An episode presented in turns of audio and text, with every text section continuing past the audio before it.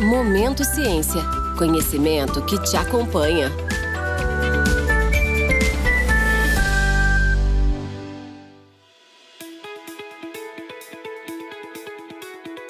Meu nome é Karen Rico, sou especialista de marketing da Thermo Fisher e este é o podcast Momento Ciência, que devido à situação da pandemia está sendo gravado remotamente.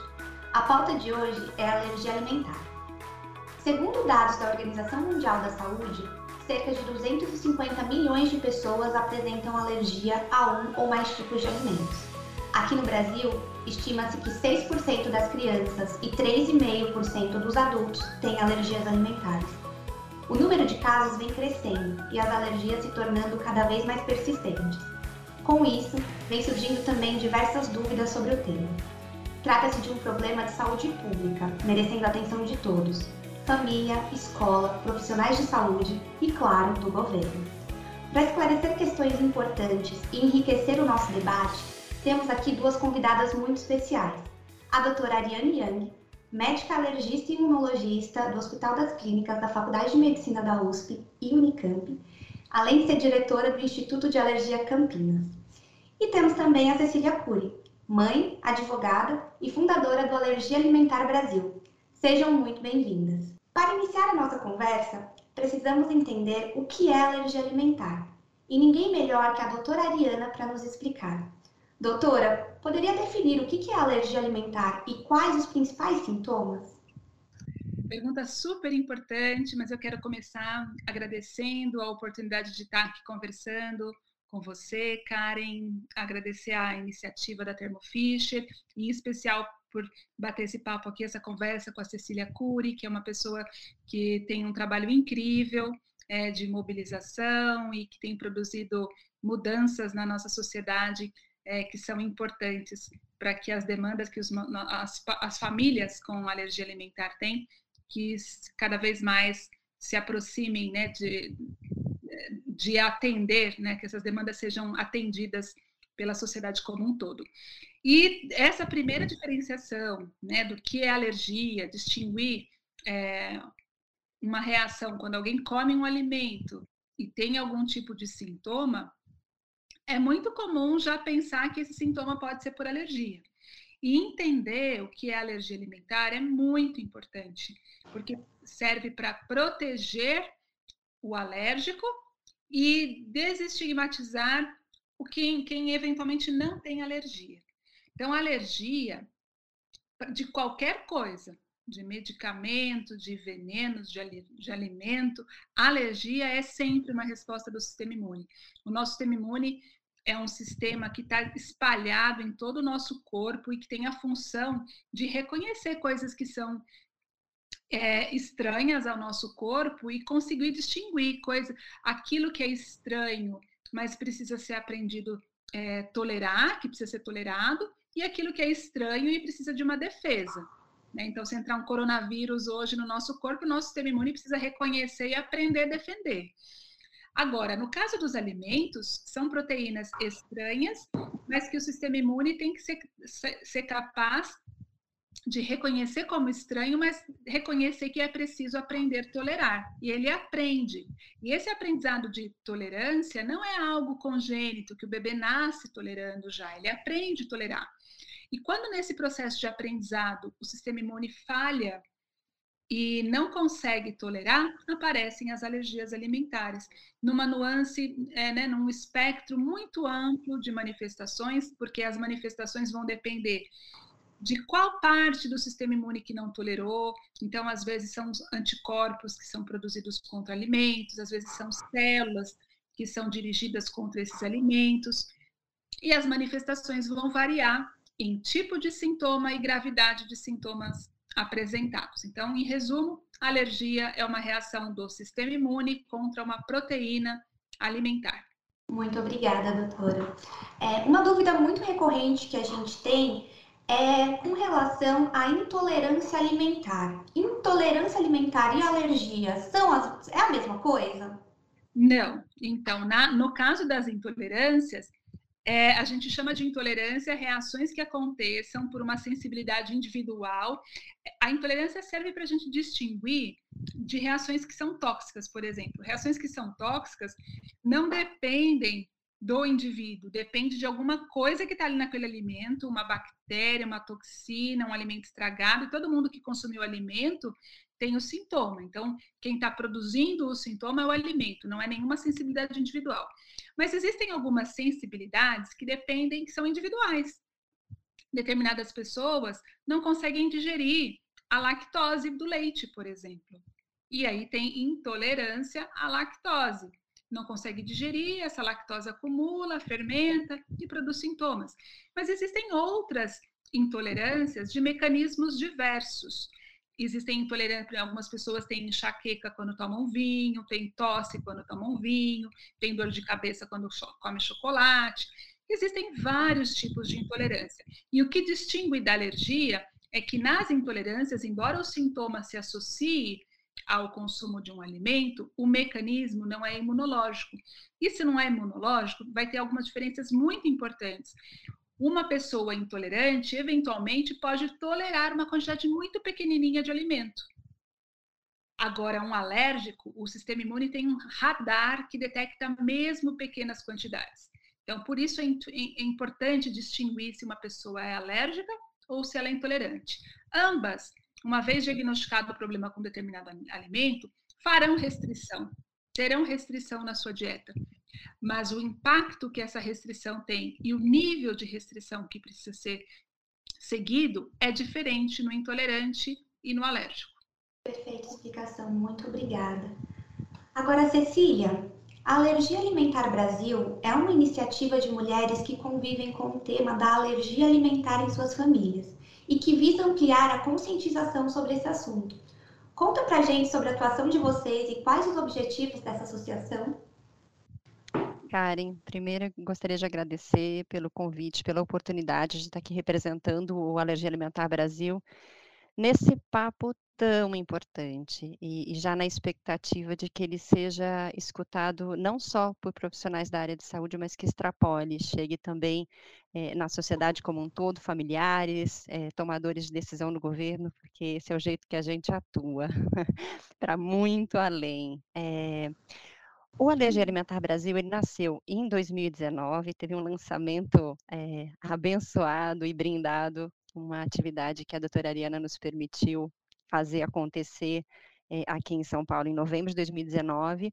É, e, e, esse movimento, né, esse trabalho do Alergia Alimentar Brasil, que é feito junto com a Fernanda Mainer Hack e com a Ana Maria Mello, ele é fruto de um tanto de experiência já acumulada com o movimento Põe no Rótulo, esse que nasceu em 2014, e que buscava a aprovação de uma legislação de rotulagem de alergênicos nos alimentos aqui no Brasil, o que demandava conscientização sobre alergia alimentar. Então, a partir de 2019, o Alergia Alimentar Brasil ele encampa para si tudo que se refere à conscientização sobre alergia alimentar, é, a ações, iniciativas, seja no âmbito privado, seja no público, para criar um ambiente acolhedor e seguro para aqueles que convivem com alergia alimentar.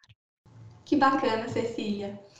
Agora, falando um pouco sobre o diagnóstico das alergias alimentares, eu gostaria de endereçar a pergunta à doutora Ariana.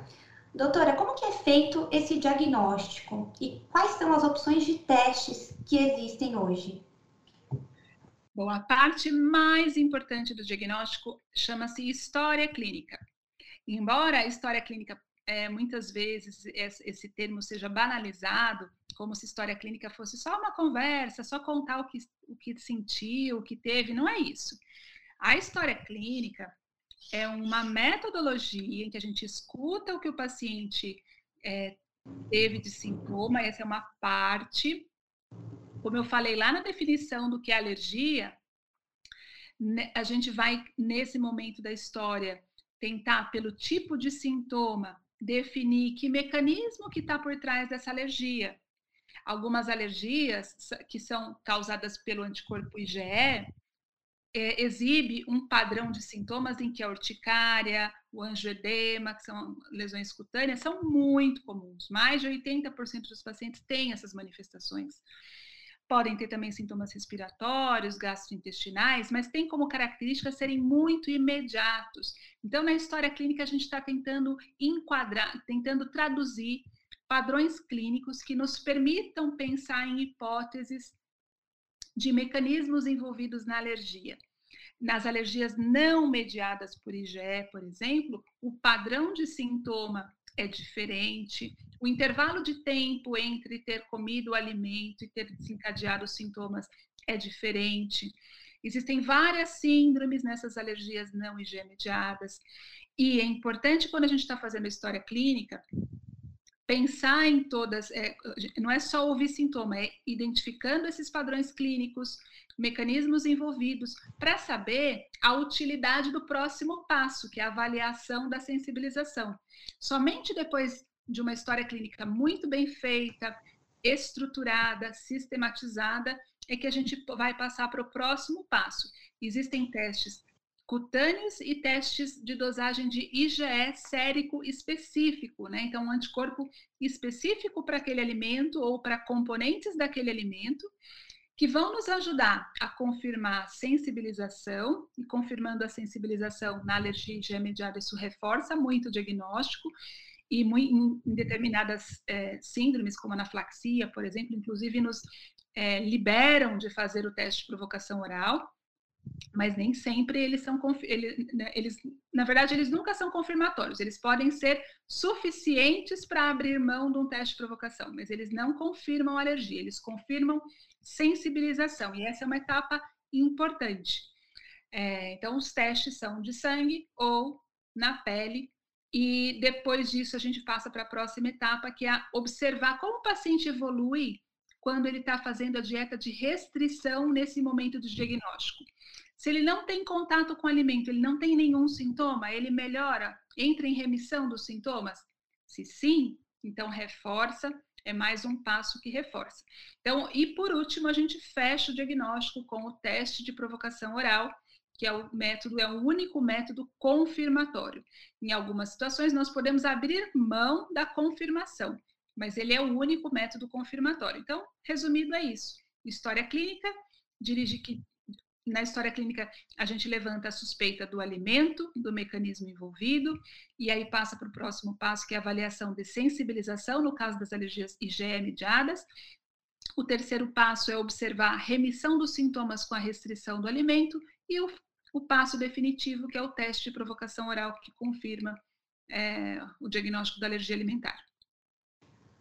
Ótimo, doutora. E quando a gente fala de restrição alimentar, é, é, necessário o paciente evitar todas as formas do alimento em que ele é alérgico? É, e essas alergias, elas perduram a vida toda ou existem em alguns momentos da vida? Então, é, a maioria das alergias alimentares que surgem na infância tem um prognóstico bom em termos de expectativa de tolerância é, a maioria desses pacientes a gente espera que eles desenvolvam tolerância ao longo do tempo. É, mas o cenário das alergias, uma das mudanças que vem acontecendo nos últimos anos, principalmente na última década, é que as alergias têm se tornado mais persistentes. É, então, as crianças estão desenvolvendo tolerância numa, numa idade cada vez maior e uma proporção menor de pacientes é, está ficando tolerante. Então, a gente está entrando, tendo um número, um aumento, isso tem sido observado também, que é um aumento da população adulta com alergia alimentar. E esse aumento de população adulta com alergia alimentar, ela é reflexo de um aumento de alergia alimentar em toda, na incidência em todas as faixas etárias, mas também pela chegada de crianças que, com alergia persistente. Para monitorar isso, a gente avalia é, inúmeros aspectos. Depende da que a gente chama de fatores prognósticos, que inclui a gravidade da alergia que o paciente teve, é, para qual, qual tipo de alimento que ele tem alergia. Alguns alimentos desenvolvem mais tolerância do que outros, alguns são mais persistentes, é o caso do amendoim das castanhas, peixe, camarão, frutos do mar, e outras mais é, levam a tolerância com mais frequência, é o caso do leite, do ovo da soja, mas também os componentes. Né? Dentro da, dos alimentos, a gente tem componentes distintos, proteínas distintas, e que os pacientes alérgicos podem se, se sensibilizar, é, não necessariamente para todas as proteínas, mas para determinados componentes. E conhecer a sensibilização para qual componente, né, para o anticorpo desse paciente está dirigido, é específico para qual ou quais componentes. Alguns componentes a gente sabe que são marcadores de persistência, outros de gravidade. Então, o uso dos componentes, dos testes para componentes, eles agregam informação na avaliação clínica e na condução dos casos de alergia alimentar, fornecendo informações, algumas vezes, para melhorar a sensibilidade diagnóstica, para melhorar a sensibilidade para avaliação da sensibilização, em outros momentos para melhorar a avaliação de prognóstico, que é esse paciente tem mais ou menos chance de sarar. E algumas situações para melhorar a, a especificidade diagnóstica. Esse paciente tem risco de reação mais grave ou nem tanto? E, e para isso a gente usa os componentes, a, a pesquisa de sensibilização para componentes alimentares, das proteínas dos alérgenos. Então, a gente consegue ver que realmente fechar o diagnóstico de um paciente alérgico não é algo simples, né, doutora? É bastante complexo e esses exames, esses testes que hoje é, existem e nos auxiliam, eles são um fator a mais ali no diagnóstico. A história clínica é, e toda a, a, vivência do paciente é, importam na hora da, de você diagnosticar. Exato. Eu, eu falo, Karen, eu falo que assim, alergia não é fácil, de, não é fácil diagnosticar, não é fácil conduzir. É, as famílias que convivem com alergia alimentar convivem com uma série de dificuldades práticas no dia a dia, mas convivem também com algumas inseguranças e alguns medos. E um dos medos é compartilhado pelo médico também, que é o médico, é o medo do como que vai saber o momento de fazer um teste de provocação para saber se sarou? Qual que é o risco? É, esse, pacientes que viveram histórias, né, é, principalmente os que tiveram reações mais graves ou que tiveram alguma dificuldade e atrasou um pouco o diagnóstico, existe um trauma ali envolvido e que a hipótese de reviver aquilo é extremamente traumática.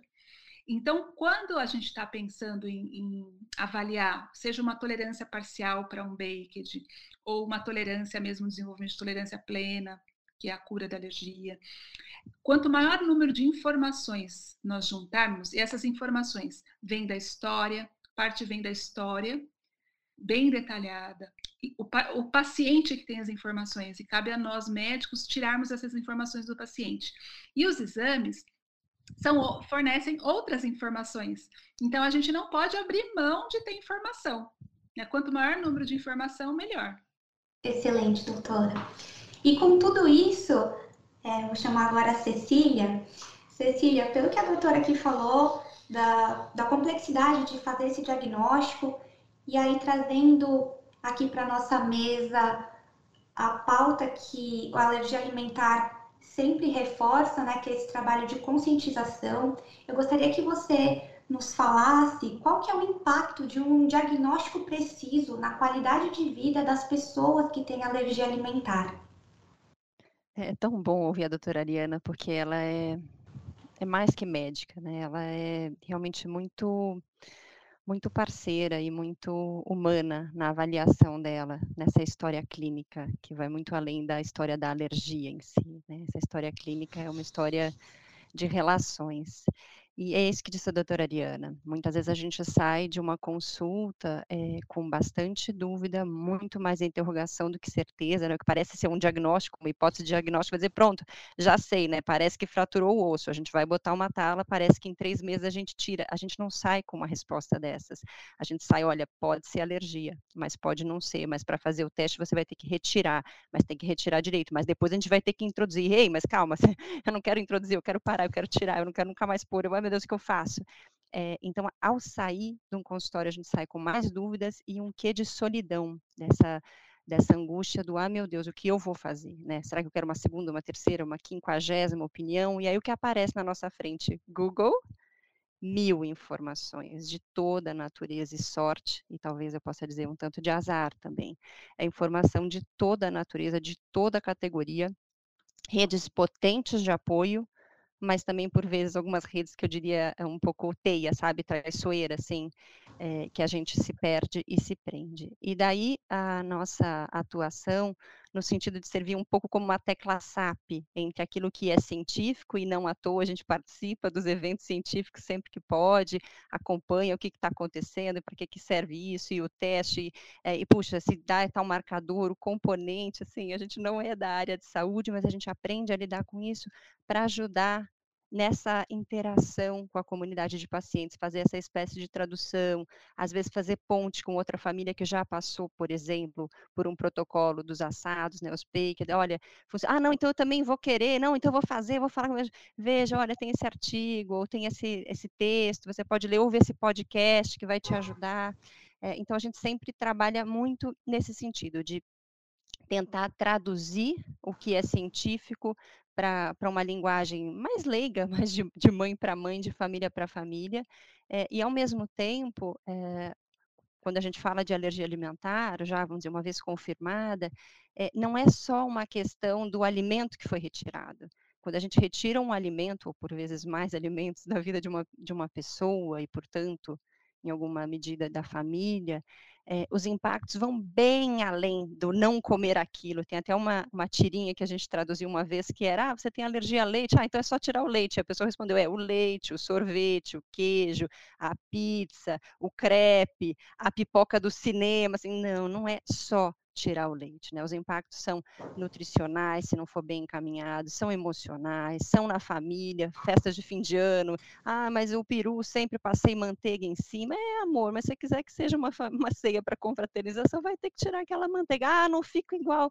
Nada é igual, nenhum dia é igual, a gente não é igual. Por que, que o peru vai ser igual, né? Enfim, tem todo esse, esse desafio da prática, inclusão nas escolas, porque muitas vezes a gente pensa, ah, não, é só adaptar, é só fazer a marmita, é só botar um adesivinho do personagem que está tudo bem. Mas como disse a doutora Ariana eh, no início da nossa conversa, a alergia tem se mostrado persistente, essas crianças vão adolescendo, vão crescendo, vão querendo autonomia, como lidar. Então, de novo, a nossa atuação de tentar fazer esse contorno, dizer a gente está aqui. É, e aí, nesse sentido, a gente produz material de apoio, é, para ajudar nas compras, é, dicas de como garantir a inclusão na escola, é, dica de como fazer passeio, o que fazer no restaurante, o que evitar, o que buscar, quem, com quem falar, o plano de ação para emergência, né, doutora Ariana, que a gente fez com tanto carinho capricho, está lindo, a gente é apaixonada por ele, é, mas é um plano de ação, porque, claro, quem tem a condição, a chance, a alegria de ter uma médica como a doutora Ariana, certamente vai ter um plano de ação com a cara daquilo que a doutora Ariana precisa de informação e como ela acha que tem que agir, com quem procurar, o que fazer, mas se a gente pensar é, na população como um todo, que bacana a gente ter algum para chamar de seu e que o médico faça dele, mas tem ali uma referência é, para ajudar. PL de conscientização sobre alergia para criar a semana de alergia na terceira semana de maio, enfim, o que a gente pode fazer para tentar transformar esse ambiente, eu insisto, como eu falei na minha primeira é, intervenção, ter um ambiente mais seguro, mais acolhedor, a gente faz. É, eu fico às vezes um pouco filósofo, acho que a pandemia deixa a gente mais filósofo, mas o Gandhi falava, né, seja a mudança que você quer no mundo. É, e acho que é um, é um, tanto disso que a gente faz, Karen, e junto com a doutora Ariana e com outras tantas pessoas muito especiais, mas é tentar encontrar caminhos para ajudar as famílias na condução e, na, e, no conviver com essa alergia alimentar, que por vezes é um convívio bastante longo, nem sempre simples, e também de fazer essa ponte com o que é científico, para às vezes falar assim, sabe, puxa, o protocolo Baker é muito legal, mas oito biscoitos por dia para uma criança de quatro anos, será que faz sentido uma coisa dessa? Será que a gente não pode pensar em outros caminhos? Veja, essa criança agora só quer assim. Essa é uma voz que vem da gente, que vê né, o dia a dia de diversas famílias e faz uma, uma síntese. Mas, enfim, simples não é, mas é possível, né, doutora Ariana? Eu adoro a alegoria que a doutora Ariana fala do guarda-chuva, né, o, o, tamanho do risco e o guarda-chuva. Eu uso isso para a vida e eu vou deixar para ela falar. E se, ela, se ela esquecer dessa alegoria, eu trago para mim, mas é linda e eu acho que é tudo tudo que a gente vem fazendo em relação à alergia alimentar, é criar conscientização, mas não pânico, é trazer informação mas não a ponto de assustar e nem também a ponto de dizer, não, relaxa, é tranquilo, é só você ter um plano de ação, uma marmita e uma caneta de adrenalina que sua vida está simples. Não, tenha isso tudo, tenha clareza, tenha informação e fique esperta, lê o rótulo, né? Ô, Cecília, pode contar a alegoria, porque eu, eu gosto muito de falar por metáforas e fazer analogias, porque o mundo da imunologia, para quem não é da área, às vezes ele parece meio complicado. E, e, e aí, eu, por conta da imunologia, eu, eu desenvolvi um jeito assim, eu, mas eu, o problema é que eu esqueço as analogias que eu faço, Cecília. Eu não sei qual que é essa do guarda-chuva. Ah, essa é maravilhosa.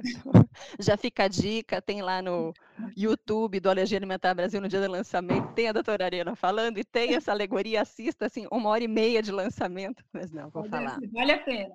Ah, e essa, eu tenho usado ela muitas vezes, Ariana, acho que por isso que eu acabei marcando, porque ela, ela representa bastante o melhor jeito de conduzir a alergia alimentar, e eu uso ela para falar da rotulagem do pode conter mas vale para alergia como um todo. O dia de hoje está super ensolarado. Eu preciso de um guarda-chuva? Muito provavelmente não. Mas quando está um dia nublado, é bom eu ter o guarda-chuva, vai que chove. Mas será que eu preciso sair de galocha, guarda-chuva, capa? Muito provavelmente não, trazendo para alergia alimentar.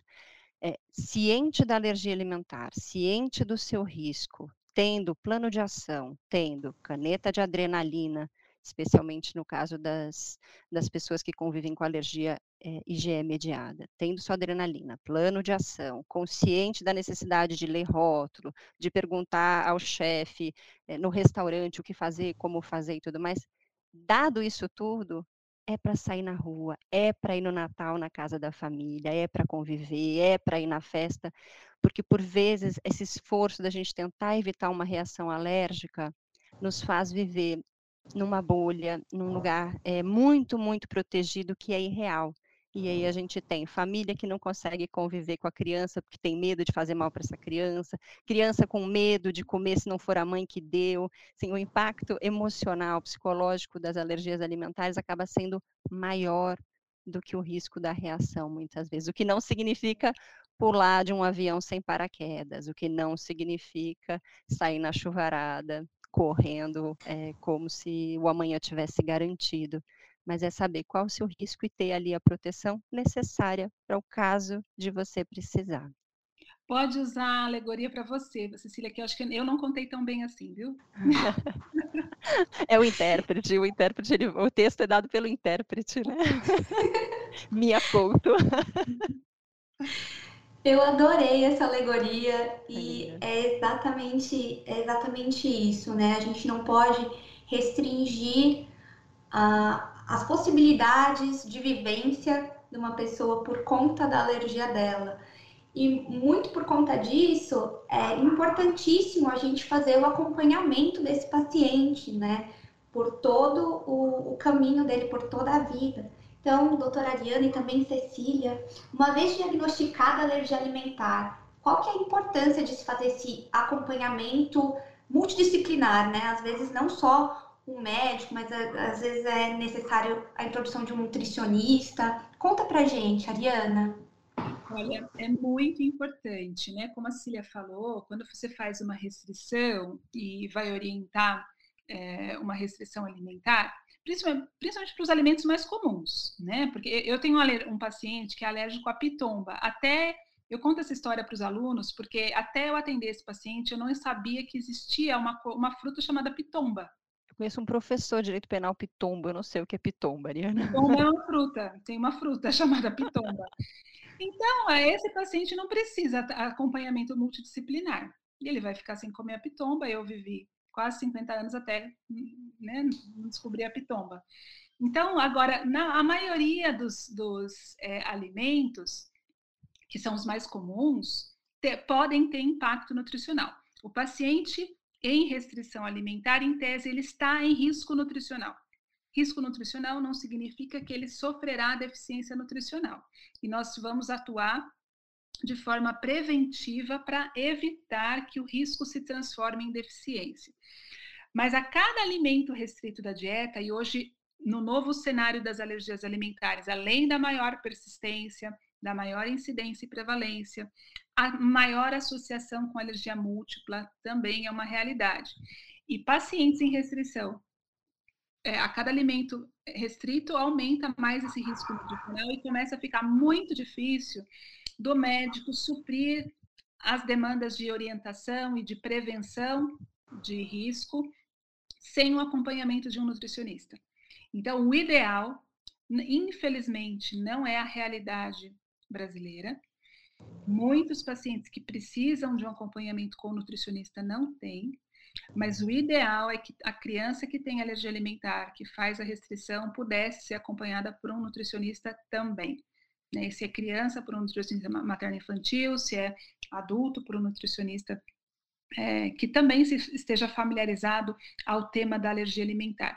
Além disso, é, hoje a gente sabe que as alergias alimentares surgem no momento da vida, a maioria delas, né, é mais comum surgir no momento da vida em que o, desenvolvimento das competências orais está aflorando.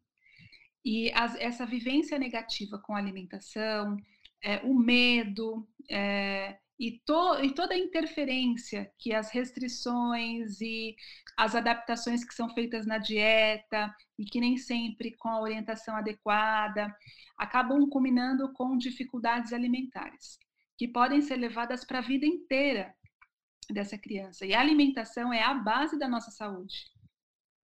Pra, e tem repercussões para quando a gente for velhinho. É, e, e, portanto, as dificuldades alimentares, a gente tem uma função importantíssima na prevenção, quando já instaladas, e até metade dos casos, tem um trabalho publicado no ano passado, em, 2000, em 2020, pela Mirna Sherrad, que é uma gastro uma gastropediatra com muita experiência em alergia alimentar, e que na casuística dela, metade dos pacientes com alergia alimentar tinham dificuldade alimentar que é uma, é um, uma complicação da alergia alimentar. E dificuldade alimentar não é médico que resolve. Dificuldade alimentar pode precisar de um acompanhamento que envolva nutricionista, fonoaudiólogo, terapeuta ocupacional, psicólogo. Todos vão precisar tudo isso? Não. Mas essa equipe multidisciplinar em que eu posso precisar do fo, da fonoaudióloga, do fonoaudiólogo, psicólogo, terapeuta é, ocupacional e nutricionista, o paciente que precisa, é, precisa. E se, se a gente não tiver esses profissionais trabalhando junto, é, o resultado vai ser a perpetuação de problemas, agravamento e vai virando uma bola de neve que é extremamente prejudicial. Eu ouço a doutora Ariane e fico pensando né, nas nossas desigualdades, porque se a gente pensar na pirâmide de Maslow do brasileiro, a gente sabe que a maioria precisa ter algum alimento.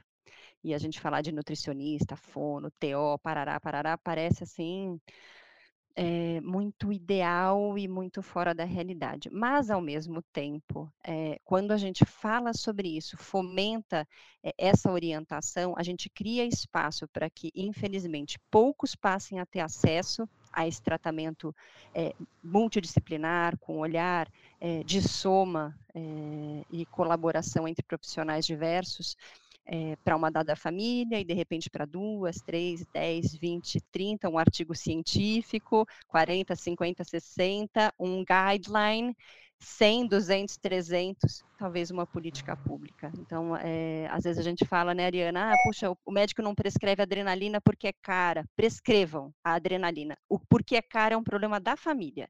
E aí a família vai atrás, vai descobrir que dá para entrar com processo, dá para tentar fazer vaquinha, lá sei mais o quê. É, na hora em que isso escalar, escalar, escalar, vira política pública. Então é a mesma coisa. A doutora Helena falou sobre dificuldade alimentar.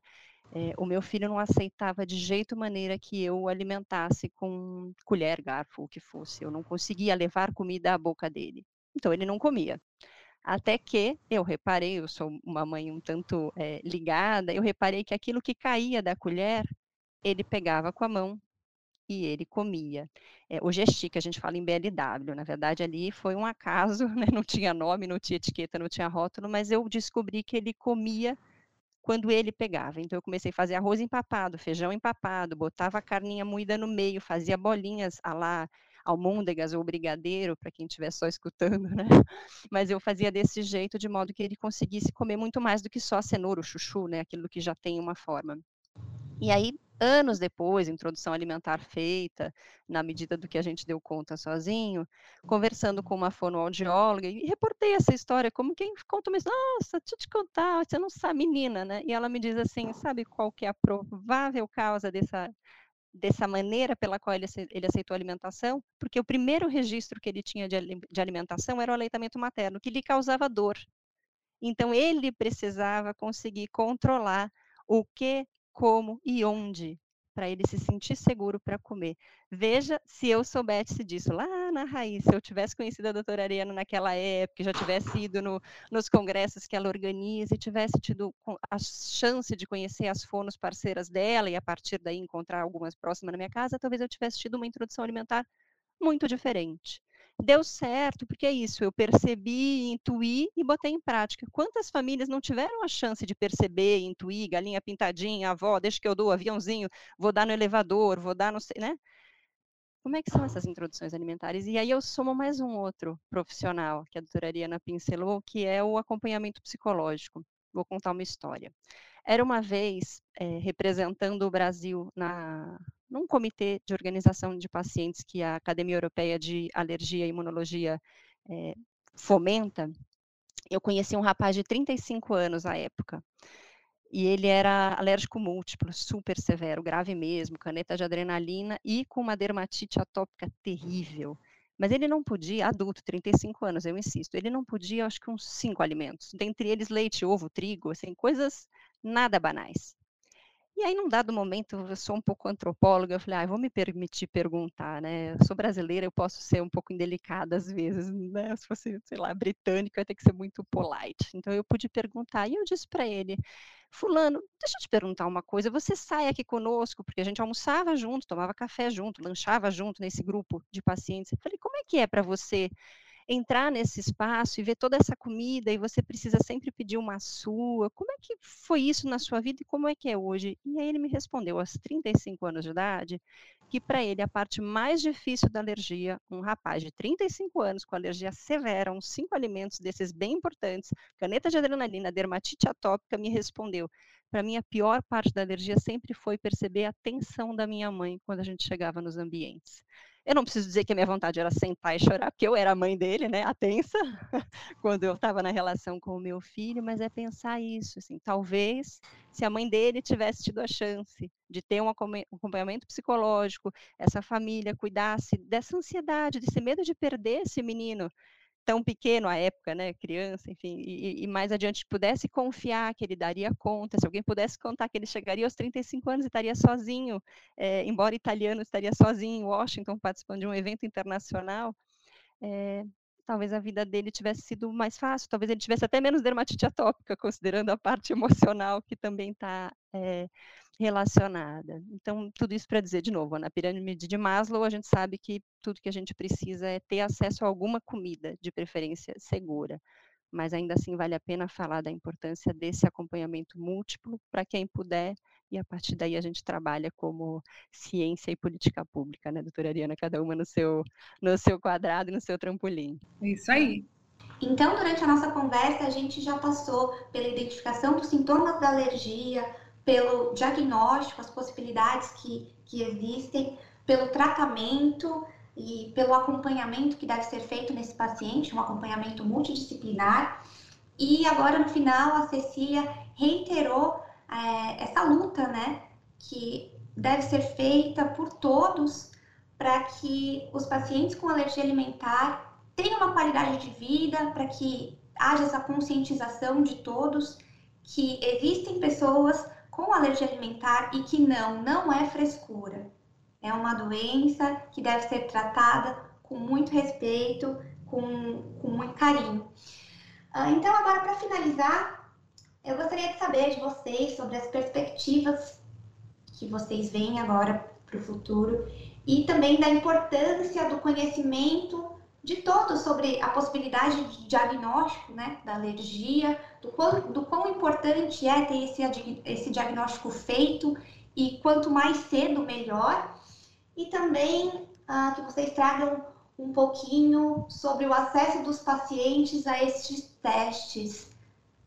Eu vou me permitir começar, doutora Ariana, que é para poder complementar a pergunta, porque eu entendo que essa é uma pergunta que a doutora Ariana tem muito mais estofo para responder do que eu. Claro que eu vou dizer do ponto de vista de política pública que a gente possa ter acesso, que, enfim, que os planos de saúde criem condições, inclusive para a gente poder fazer os testes de provocação oral com é, toda a retaguarda necessária do ponto de vista de saúde, mas eu quero acrescentar só uma pimenta aqui nessa pergunta da Karen, que é e que testes são esses, né? Para a gente não cair na cilada daquele outro teste lá, faz uma uma salada assim bem bem esquisitona e, e traz é, uma dieta de restrição tão pesada, tão sem fundamento e que coloca as famílias e as pessoas num risco nutricional, emocional, social, psicológico, é, assim, criminoso, eu queria dizer.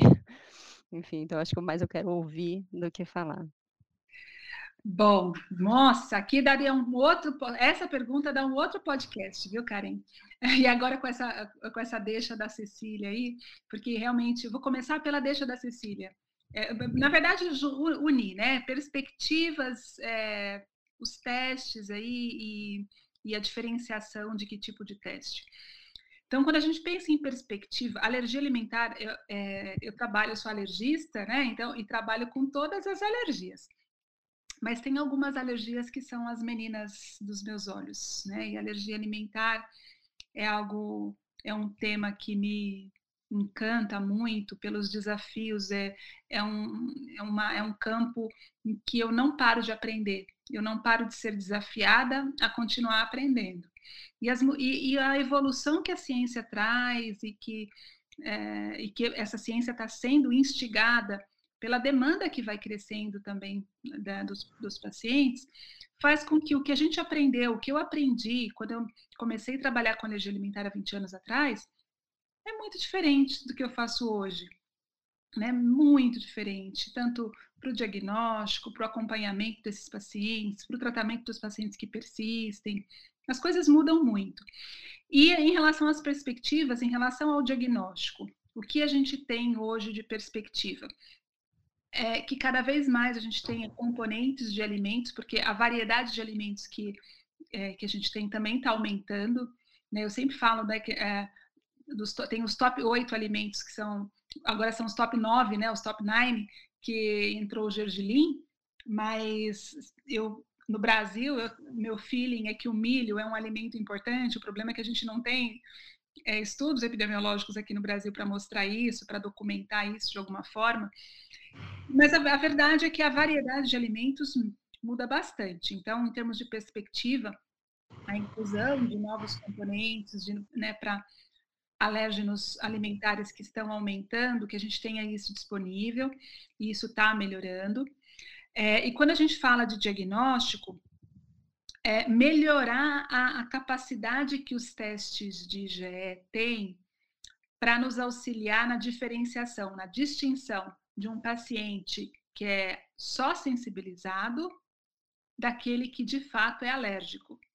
E aí entra um pouquinho, e nessa perspectiva, existem alguns trabalhos, é, ainda não está para uma prática rotineira, mas existem vários trabalhos indicando que, por exemplo, somar a pesquisa de IgE específica com a dosagem de IgG4 específica pode auxiliar nessa distinção, principalmente no paciente que já é tolerante.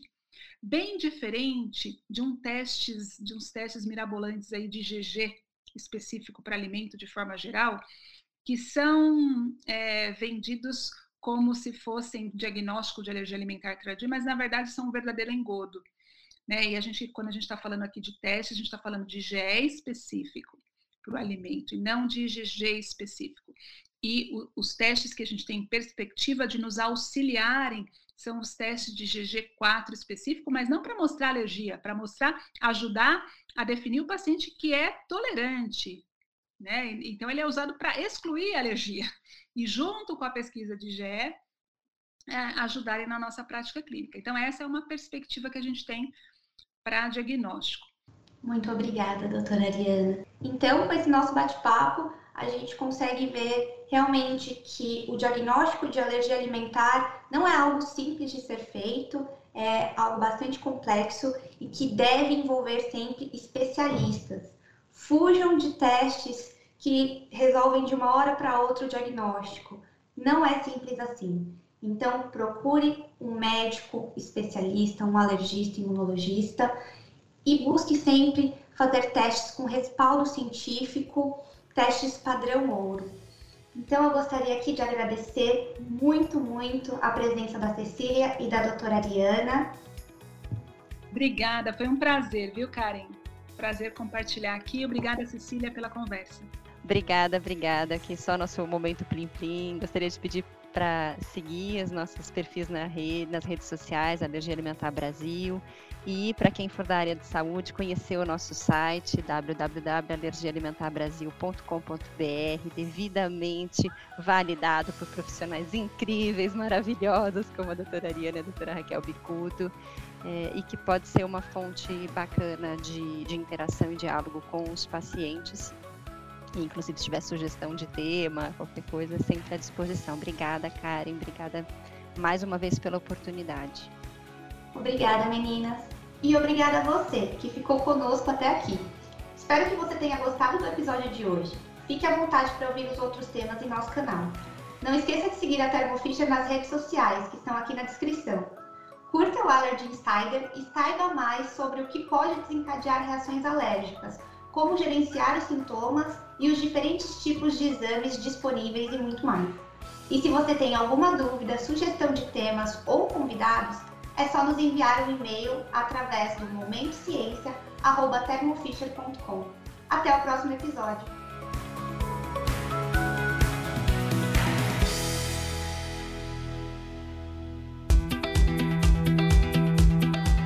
Momento Ciência é um podcast da Thermo Fisher Scientific, em produção pela U Project Content House.